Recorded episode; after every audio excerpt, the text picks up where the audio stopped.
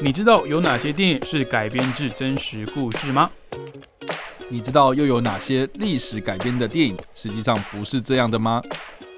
欢迎收听《看电影学历史》。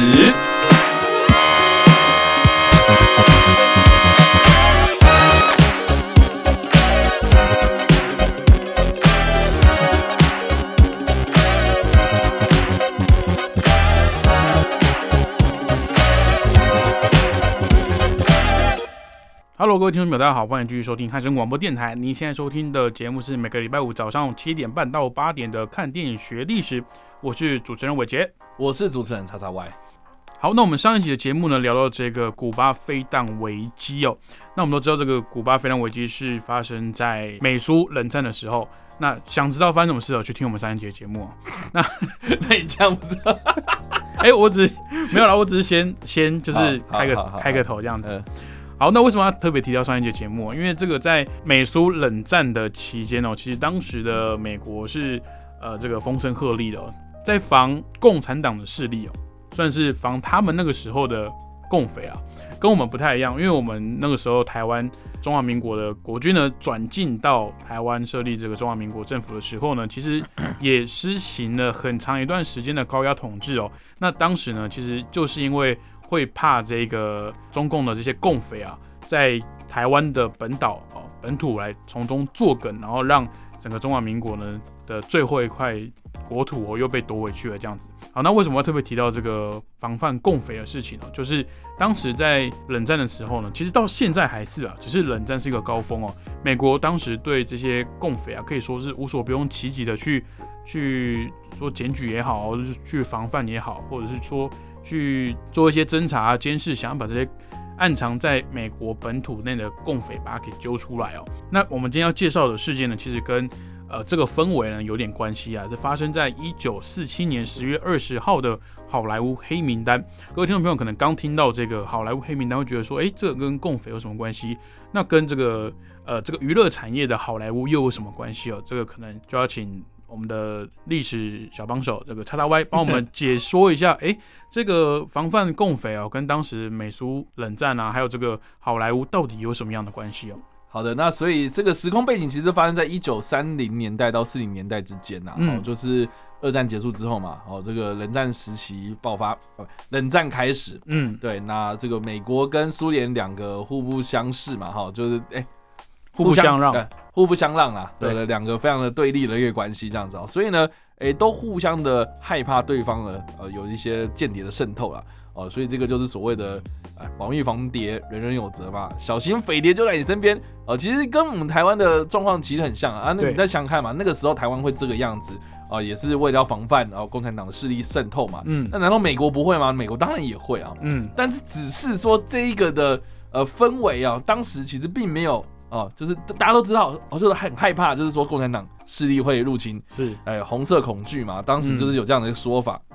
人人自危啊，哈，呃，但是呢，是在什么样的情况下被催化的呢？哦，很大一个原因是因为当时有个议员呐，哈，叫做麦卡锡啊，啊，叫做约瑟夫麦卡锡哦，他是一个共和党员呐，哦，当时就是呃担任这个参议员哦，这个很有趣啊，就是说他是一个法官出身的一个人士啊。呃，一个政治，一个算是啊，很多人都说他是政客这样子，嗯啊，对，我们要说他是政治人物就对了哈。他呢，在二战结束之后呢，虽然呢，他他成功的进入到参议院，然后有一个参议员的身份啊，但是他其实在三年之内，在他担任这个参议员的过程之中呢，哦，被评为是哦非常非常呃这个。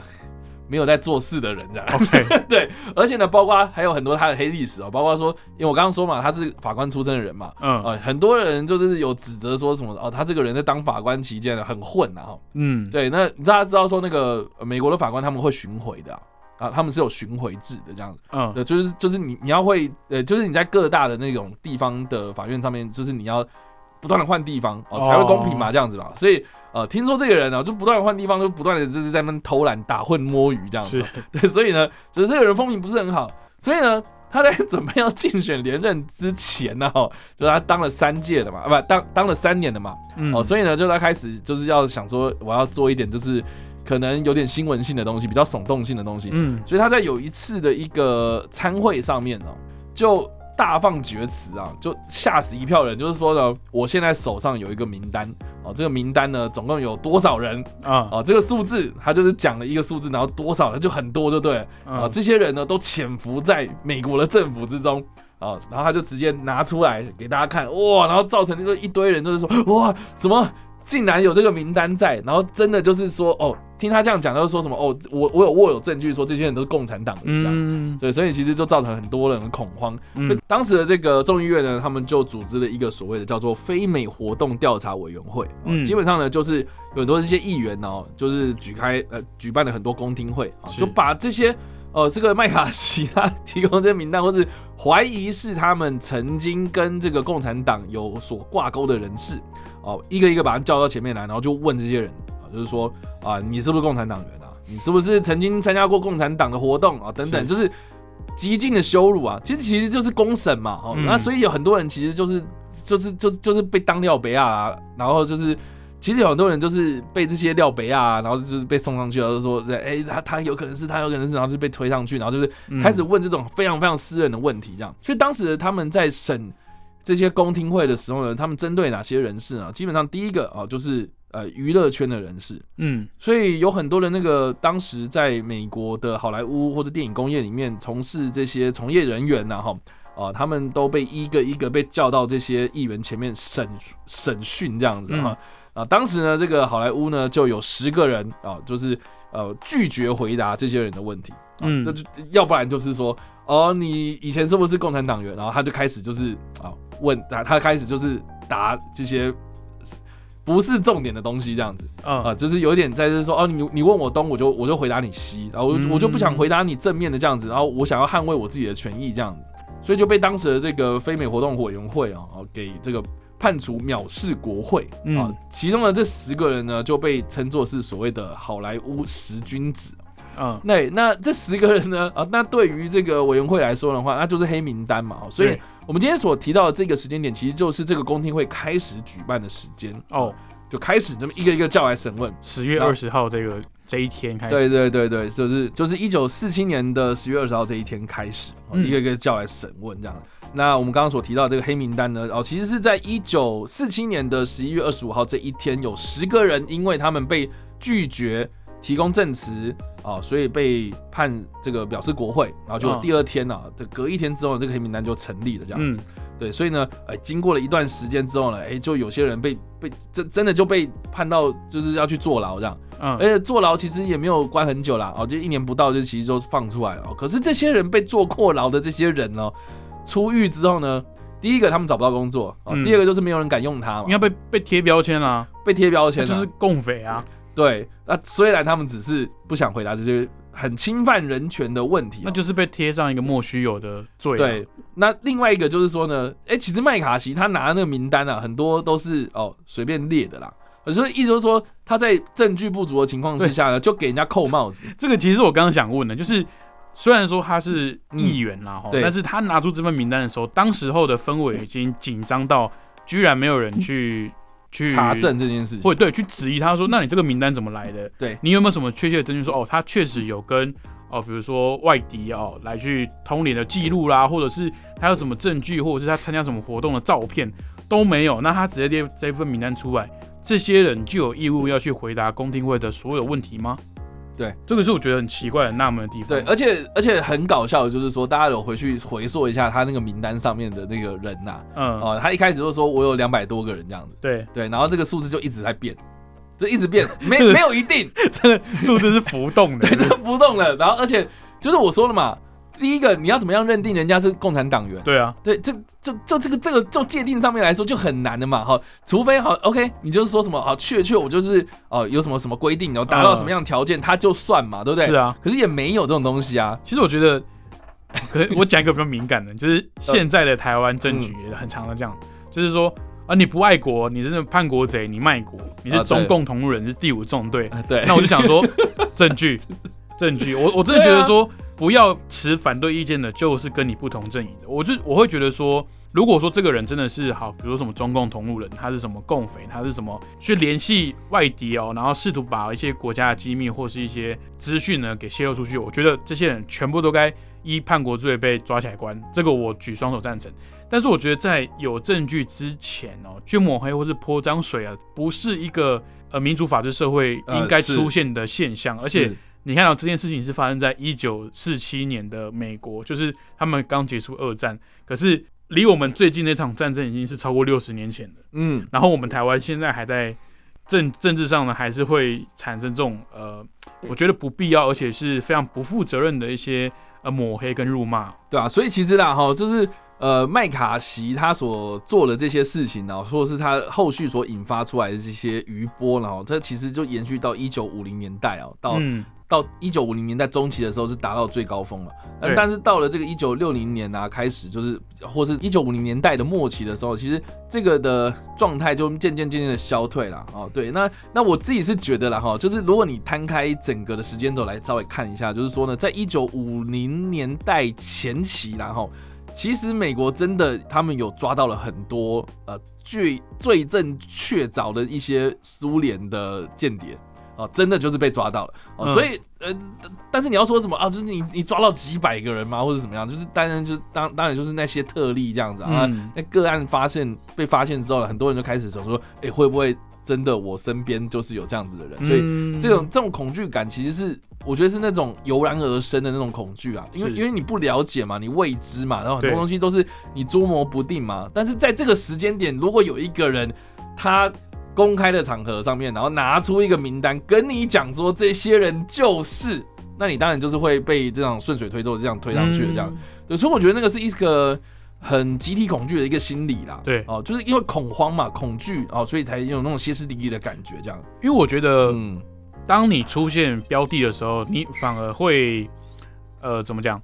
就是当时的氛围是大家都不知道匪谍在哪里，可是美国可能政府又一直宣传说，哎，可能匪谍就在你身边，你可能要小心你周边的这个好朋友啊，你的情人啊，或者是你的这个同班同学哦，这个兄弟可能就是共产党势力的一员哦，所以大家那个时候。是在一个未知的混沌的恐惧当中，但是当这个议员拿出这串名单的时候，哎，好像仿佛大家有了攻击目标，然后大家就群起群起而为之哦，就是就是这些人，就是这些人让整个美国笼罩在这种外部势力、共产势力这个红色恐怖的这个诡异的氛围当中，嗯，所以大家也没有静下心来，或者是呃这个理智性的去审视说这些名单是不是哎他被怀疑，他为什么被怀疑？那他是不是做了什么事情？大家。在那个时候，可能有点，我们说理智线断裂哦，就是啊，反正有一个敌人，我们先把他打落水狗，我们先把他定住，先把他抓去关，不要让他们靠近我。可是是，其实这个不是一个根本的解决之道。对，那我刚刚有提到嘛，就是说这个麦卡锡啊，他所提出来的这个名单呢，他一开始的说法是两百零五人啊。OK，对，两百零五，然后结果他隔天呐，隔天他就说没有没有，才五十七个人。差太多了。对，然后之后啦，哈，就是说，因为他第一次演讲那个场合啊，没有没没有人录音录影啊，嗯，对，没有人像现在就是这么手机录影啊，没有嘛，哦，所以就是到底他说 两百零五还是五十七就不知道。但是最后其实牵扯到的事情是，哦，就有点像是说，哦，大家都可以来检举嘛，哈，对对，那到最后面就是。有就是根据这个呃统计啦哈，就是事后有一些统计啦，就回溯这种哎转型正义怎么的，他们就说影响的人至少有三千多个人，三千多个人，对，就是说有些人可能是有些人可能是他是被政治迫害的然后，是那种有点像是说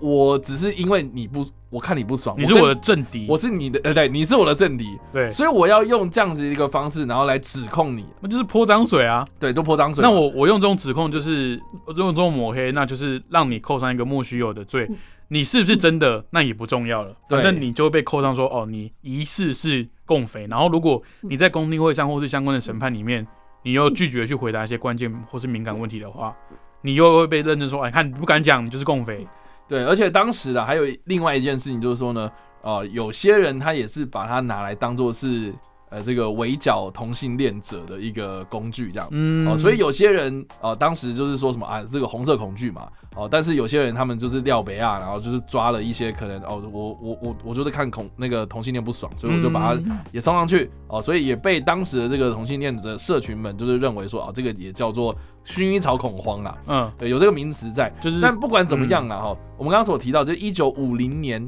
那过了这件事情之后呢，到了一九六零年，你就可以知道说为什么哦，当时这些啊种族议题啦，哦同性恋的权益啊，哦或是一些人的那些呃工作权益啊等等，就是开始有这些民族运动。渐渐渐渐，民权运动渐渐渐渐的兴起啊哈，嗯，哦，这个很大的原因就是因为，其实在一九四零年、一九五零年的时候，美国人当时干了很多这种很疯狂的事情，这样。是因为当呃当整个社会动荡不安的时候，我们往往会去把呃责难啊，或者一些不好的言语有加注在我们可能不熟悉或者不了解族群上啊。那其实到现在呢，虽然状况有好一点哦，但是有时候还是会在不管是网络上啦，或是在呃这种。这种咬耳朵的这种交谈中呢，会听到一些不好的言论。那其实，呃，往往都是来自于未知的恐惧。嗯，那也是像我们上一集有提到的，其实不管是国家跟国家之间呢，或者是人与人、群体群体之间，其实多一点认识、多一点沟通、多一点了解的话呢，或许就比较不会有这么多的争执跟抹黑哦，那也不会有那么多不幸的事情啦。好，那今天要提到的这个电影呢，是来自。二零一五年所推出的好莱坞的黑名单哦，那其实就片名来讲呢，就完全是在叙述呃这个历史事件啦。那当然，这个历史事件呢，可能在我们节目介绍之前啊，听众都比较陌生。那其实就我在二零一五年听到这部电影之前呢，对这件事情我也不知道啊，真的。对，那我我那时候想说，哎。什么什么黑名单哦，这个感觉就是一个破坏电影的起手式，就是像什么辛德勒的名单之类的。OK，对，然后我就是查出，哎，那好莱坞的黑名单什么意思？然后就是刚好有去了解到这个故事背景，就是，然后就觉得超荒谬，怎么会发生这种事情？而且在美国，对，然后那到底好莱坞黑名单，哎，它应该是呃着重于就是刚才会有介绍到这个好莱坞十君子哦，他们受了政治破坏去当了。政治犯哦，关呃将近一年之后，他们出狱遇到的生活，对不对？对对对，没错。其实这部片它的英文片名叫《Trumbo》啦，嗯，哦，就是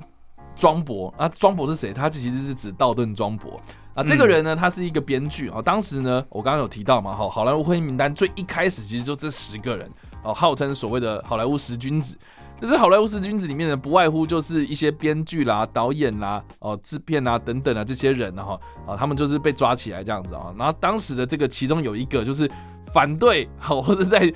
法庭上面啊，也不是法庭，或是在那个公听会上面哦，呃义正言辞的就是拒绝回答这些问题的这个人哦，最有最具有指标性的就是道顿庄博这个人。嗯，那这个人他是一个编剧啊，他非常非常有才华，他在这个关出。就是他是被他就是他被迫害了嘛，然后他被关到监狱里面去，出狱之后啊哈，第一个就找不到工作嘛，我刚刚有提到，嗯，找不到没有人要用他，然后或是就是哎，如果我今天一个制片，然后哎，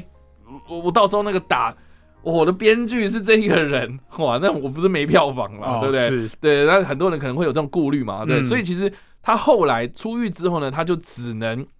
靠着他的笔名啊，或是他用呃这个幽灵写手的方式啊，也就是说啊，有些人挂名啊，就是他帮这个人挂名，但是实际上是他写啊，就是我我我用我已经写好这个剧本啊，啊，拜托你用你的名义，然后帮我嗯兜售给这个电影公司，因为用我的名义我卖不出去。对对对，你用我的名字，我用盗用装本，就没有人要我嘛。对，那但是因为我就是很喜欢写剧本，都已经写好了。拜托你帮我卖这样，嗯，啊，所以呢，当时呢，他写出了很多很多脍炙人口的电影哦，哦，包括呃这个我自己个人也很喜欢的《窈苗条窈窕淑女》啊，哦，就是捧红这个奥莱赫本的这一部哦，非常非常经典的一部喜剧电影啊，很可爱的一部电影啊，然后。当时他就是用一个挂名的方式，然后去把这个罗马假期给兜售到电影公司。那电影公司他们就把它成功拍出来了嘛。但是他当时呢是用他的一个朋友的名字啊，伊恩麦克拉杭特的名字，然后就是呃去兜售这个剧本这样。所以当时你在如果啦哦，如果你在一九五三年看这部电影的时候，你在那个电影院里面看到那个呃 screenplay 哦，嗯，不是道顿庄博的名字哦。呃，但是大家如果现在有就翻哦，就是说啊，把那个罗马假期拿来就是去看啊，比如说 DVD 啦或者什么的，它有修正是不是？它在之后才修正，就用数位的方式把它修正到里面去了。所以你现在在看那个罗马假期的话，你有可能会看到这个修正过后的版本啊，就是说你可以看到道顿庄博的名在上面。嗯，那我觉得更有趣就是说呢，啊，道顿庄博在编这部片的时候，哎，表面上是一个公主嘛，哈，她跟一个美国记者。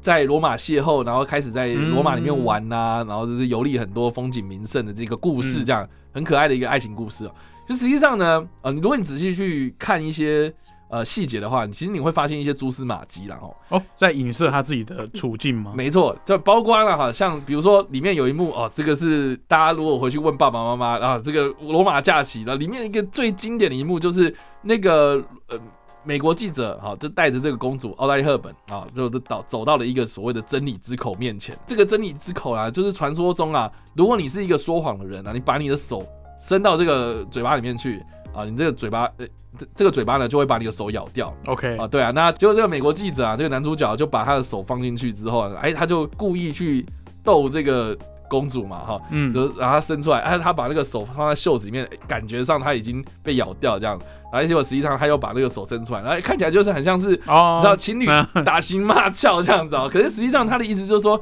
你敢不敢哦，在这一个所谓的真理前面说你不是一个说谎的人，嗯，其实其实这个就是。很讽刺啊，就是说他其实就是有点在讲说什么哦，我我我今天就是到了这些人面前，然后你们我明明讲真话了，我明明已经讲真话了，然后你们就说我是共匪，然后或是说哎你藐我藐视你，这其实是一个很荒谬的事情哦。嗯，那罗马假期啊，这个 他在当时啊，就是获得了奥斯卡的几个奖项啊。其中一个呢，呃，就是捧红的奥黛丽·赫本嘛，所以奥黛丽·赫本本身就是因为罗马假期的关系，然后得到了奥斯卡最佳女主角啊。嗯，啊，结果呢，另外还有还有两个奖项，其中一个奖项呢就是最佳故事，嗯啊，在当时其实就是最佳剧本的意思啊。那他就是哦用了这个 这个 这个笔名的方式嘛，哈，然后或是这个假名的方式嘛，哈就是当时在颁奖典礼上面啊，就是唱了这个名，哎，结果没有人领啊。嗯，结果呢，大家都大家都在猜测说，那这个人到底是谁啊？很多人就开始在怀疑说，啊，会不会是道登庄博这样？嗯，对，那道登庄博他一直都没有表示，就是说啊，那个人就是我，但是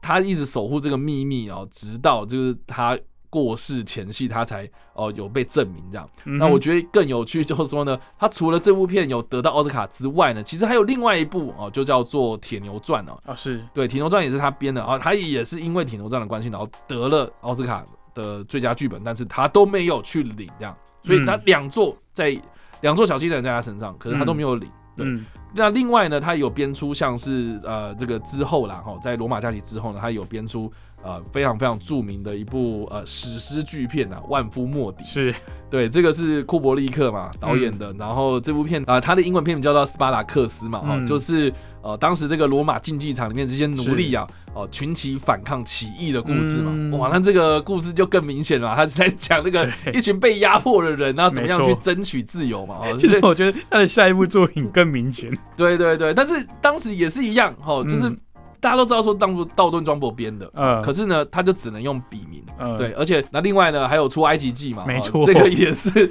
一群受压迫人出走的故事，没错没错，所以你就可以知道说他的故事的那个编写那个方向就越来越明显，这样，而且当时就是饰演呃斯巴达克斯，就是那个万夫莫敌的那个男主角的这个角色的这个演员呢，叫做寇克道格拉斯啊，啊，当时呢他知道。他知道是道顿庄博编剧的哈，所以他就力挺道顿庄博啊，好，力挺道顿庄博说说，拜托大家都是要用真名，然后去去去去帮他曝光这样子，啊，结果呢，这部片他就没有被奥斯卡提名的这样，嗯，对，就是很明显嘛，就是 没有人敢，没有人敢入围他啦，对啊，所以其实这个就。你就可以知道说，其实当时那个社会气氛哦，哦，就是从你看哦，到了那个万夫莫敌的时候，哦，一九六零年的时候，哎，其实多多少少就是说，OK，你可以用真名，可是我就是不会给你讲，是对吧？那可是大家都知道说，你看斯林库伯利克那部片真的是非常非常经典哦，而且他在奥斯卡上面呢也有入围四项，然后还中四，他有入围了六项，还中四项哦，嗯，对，那为什么就偏偏剧本没有？哎，这个是不是中间有一些端倪在？这个就是我觉得很有趣的地方，这样。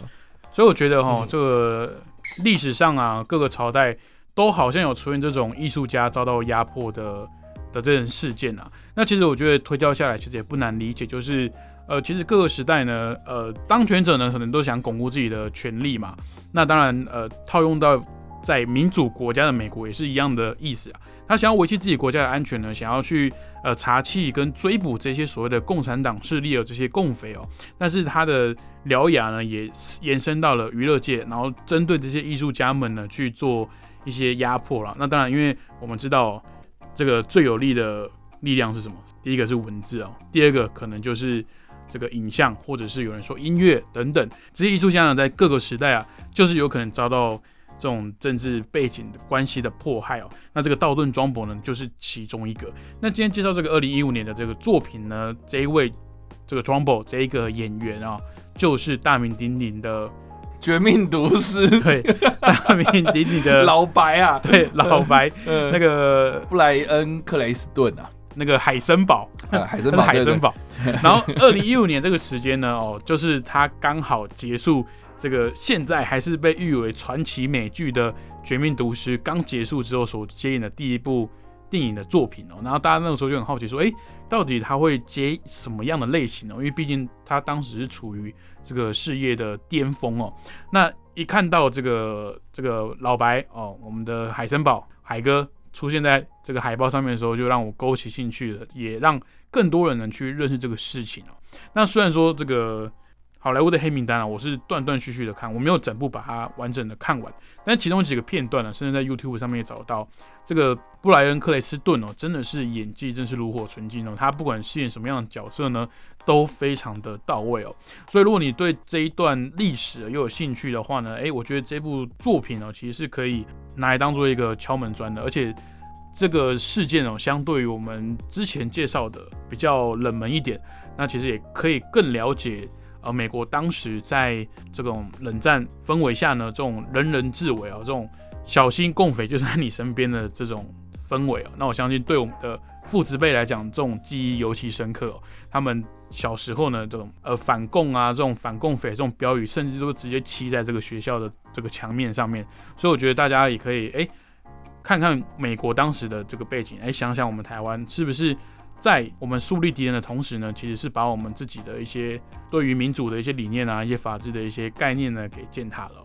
好，那今天的节目就到这边，非常感谢各位听众朋友的收听。那如果想知道更多电影背后的趣闻跟冷知识的话，欢迎去追踪叉叉 Y 的脸书粉脸书粉丝专业叉叉 Y 视觉动物，还有他的 YouTube 频道叉叉 Y 跟你看电影，还有他个人的 IG 跟 Pockets 也有定期在做影视新闻跟影评资讯的分析。那也欢迎大家追踪一波喽，还有我们看电影学历史的所有节目都有在 Pocket 上面上架。如果早上不方便听广播的听众朋友呢，也可以到 Pocket 上面来收听我们的节目喽。那我们看电影学历史，下个礼拜同一时间空中再会喽，拜拜，拜拜。